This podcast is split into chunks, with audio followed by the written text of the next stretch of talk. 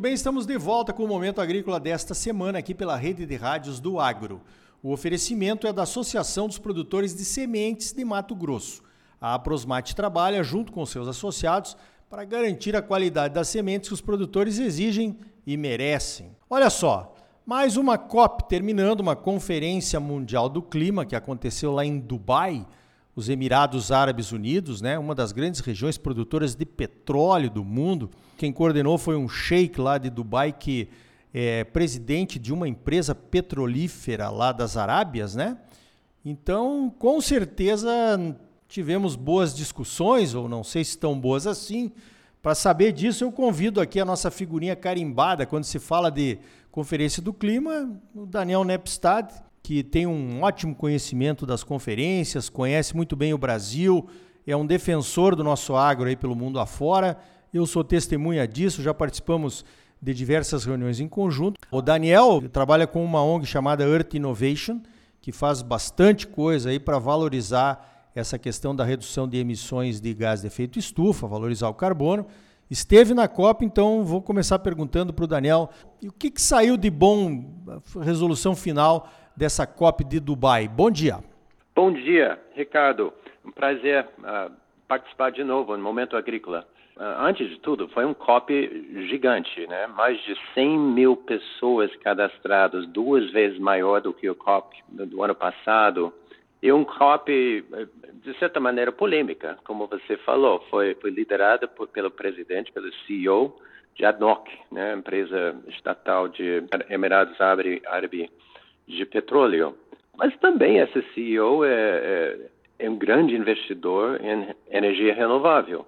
E pela primeira vez, a declaração saindo desse COP falou da transição além de combustíveis fósseis, quer dizer, os sistemas energéticos do mundo precisando passar para energia renovável, né?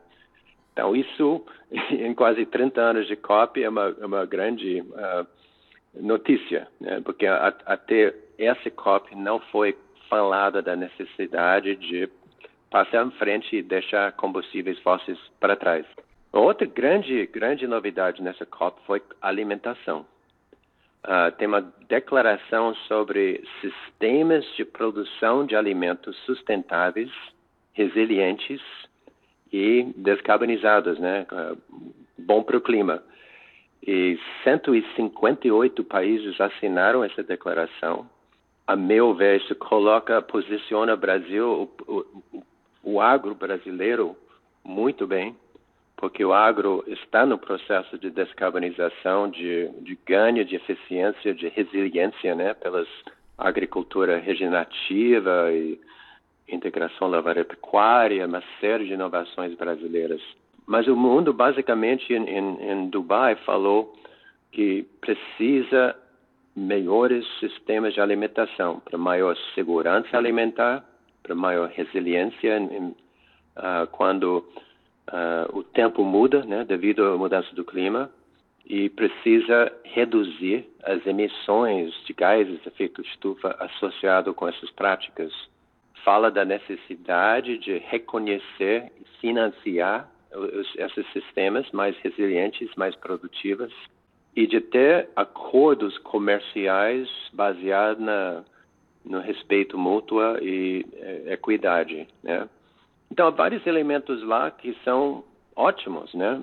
A produção de alimentos é uma fonte importante de gás de efeito estufa. E, como eu falei, eu acho que posiciona o Brasil muito bem, dado o seu papel em fornecer alimentos para o mundo. Perfeito. Aliás, Daniel, a minha próxima pergunta seria essa, né? Seria essa questão da agricultura e, e, das emissões agrícolas versus as emissões dos combustíveis fósseis. Nas últimas duas COPs, pelo menos, talvez três, né? Você sabe isso melhor do que eu.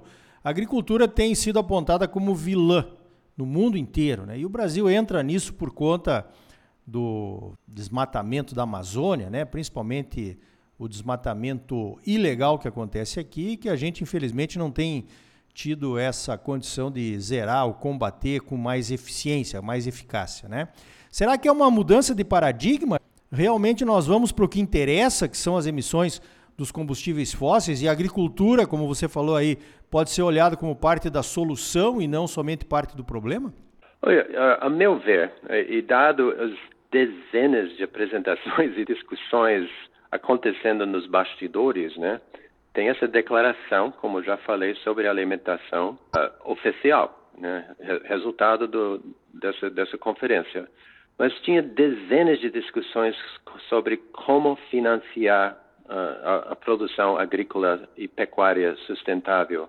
E claro, tem, ainda tem, né? Muita, muitas pessoas falando, né? Principalmente contra a carne e principalmente contra desmatamento associado com a expansão agrícola. Isso, isso ainda tem, né? E acho que está tá embutido nessa, nessa nova lei, né, da, da, União Europeia para até o final do ano que vem, 2024, excluir uh, produtos soja, carne, óleo de palma, cacau, chocolate, uh, produzindo em associação com desmatamento, né, que aconteceu depois de 2020. Então tem isso, mas o que está em pauta também é, mas espera aí, o Brasil tem sua legislação mais usada do mundo, é, o Código Florestal, e, e, por que não respeitar o cumprimento da lei? Essa também está em pauta, foi colocada em várias discussões e eu participei num painel onde isso entrou na pauta, né, essa, essa questão. E, a meu ver, tem que tem que motivar os países como o Brasil para criar e implementar legislação como o Código Florestal. Isso deve ser passaporte para os mercados. Então, esse tema existe, mas várias empresas estão preparando para atender essa demanda, essa nova lei da, da Europa, que vai criar, a meu receio, é um mercado dividido. Né? Vai ter quem vende para a Europa e vai ter quem vende para os outros mercados. É, a gente está discutindo esse assunto aí do, da lei do desmatamento zero da Europa, né? Com bastante intensidade e dedicação na CNA, na Comissão de Cereais, Fibras e Oleaginosas que eu participo. Eu já participei de algumas reuniões em algumas embaixadas com países europeus, né? Eu não vejo nenhuma vantagem para a Europa deixar de comprar produtos brasileiros, né? Que são produtos que protegem o meio ambiente através da legislação ambiental, como você falou, e comprar de um outro país que não tem a mesma legislação ambiental, a mesma proteção ambiental dentro das propriedades que está associada a produção agropecuária. A minha próxima pergunta, Daniel, é a seguinte: nós estamos vendo aí que novas reservas de petróleo estão sendo descobertas. Né? Nós temos até um conflito em andamento aqui na América do Sul, em função da Venezuela querendo retomar uma área ou tomar uma área da Guiana, justamente olhando essa questão do petróleo. Tem o Brasil que tem, parece que mais um pré-sal aí no norte do país. Você acredita que essas reservas de petróleo não serão utilizadas já que representa uma riqueza enorme para os países detentores delas, né? É, em função da questão ambiental mundial? Olha, essa, é foi a grande polêmica dentro da conferência, né? Estados Unidos uh, é o maior produtor de petróleo do mundo, também entra numa conferência dessa falando que precisa fazer essa transição, né? Além de combustíveis fósseis e todos os, os chamados né, petrostates, né, os países com economia muito forte em combustíveis fósseis, como o Brasil, eh, de certa maneira defenderam né, que, olha, a demanda está aí. se, se tivesse demanda, por que países vão parar de produzir? Então, na minha leitura, o grande desafio agora é de colocar essas transições dentro das, das, políticas públicas de cada país, quer dizer, para, para favorecer energia renovável. Aqui, de novo, né, o Brasil sai muito bem devido à prevalência de uh, energia de, de uh, usinas hidrelétricas. Uh, a matriz brasileira é muito limpo né, em termos de carbono. O Brasil é exportador de petróleo, né, mas, mas o, o mundo está tá, tá exigindo esse, esse petróleo. Então, acho que uh, entrou na declaração final a palavra transição justa e ordenada. E acho para mim essa é chave. Quer dizer, temos que planejar essa tra transição para depender cada vez menos em combustíveis fósseis e cada vez mais em eólica, hidrelétrica, em nuclear. Eu acho que tem que tem que ampliar para fazer essa transição verdadeira e, e, e sair do papel, né? E vai vai ter que ter vai vai exigir mais combustíveis fósseis no futuro, né? Então a produção vai infelizmente vai ter que continuar um bom tempo. 80% da energia mundial hoje ainda é de combustíveis fósseis. Então a gente mal começou essa transição.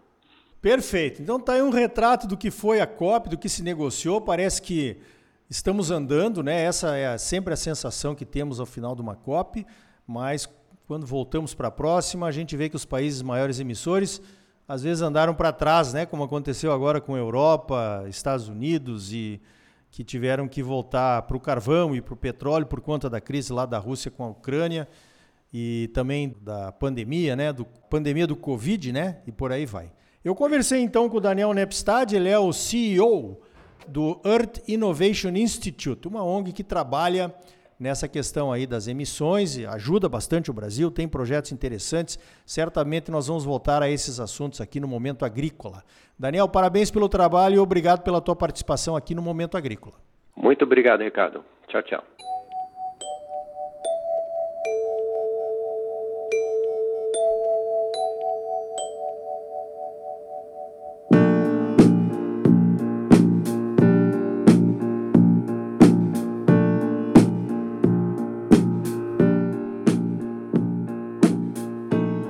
Então tá aí. Sobre as COPs, continuo com a mesma opinião. Essas conferências do clima é muita conversa e pouca ação, principalmente dos países que mais emitem e que pouco fazem para mudar essa situação. Estão empurrando a conta para nós, que emitimos pouco, e mesmo assim fazemos muito mais. Então vamos tocando nossos projetos sustentáveis que ganhamos muito mais do que ficar ouvindo as críticas, né? Uh, yeah.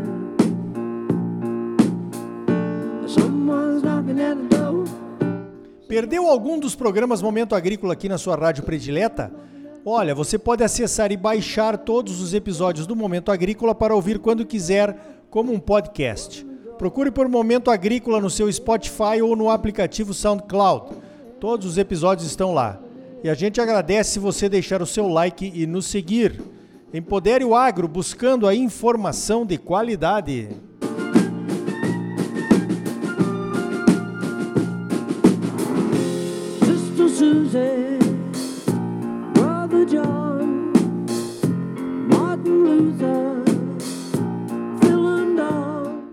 Associação dos Produtores de Sementes de Mato Grosso, a Prosmate, trabalha junto com seus associados para garantir a qualidade das sementes que os produtores exigem e merecem.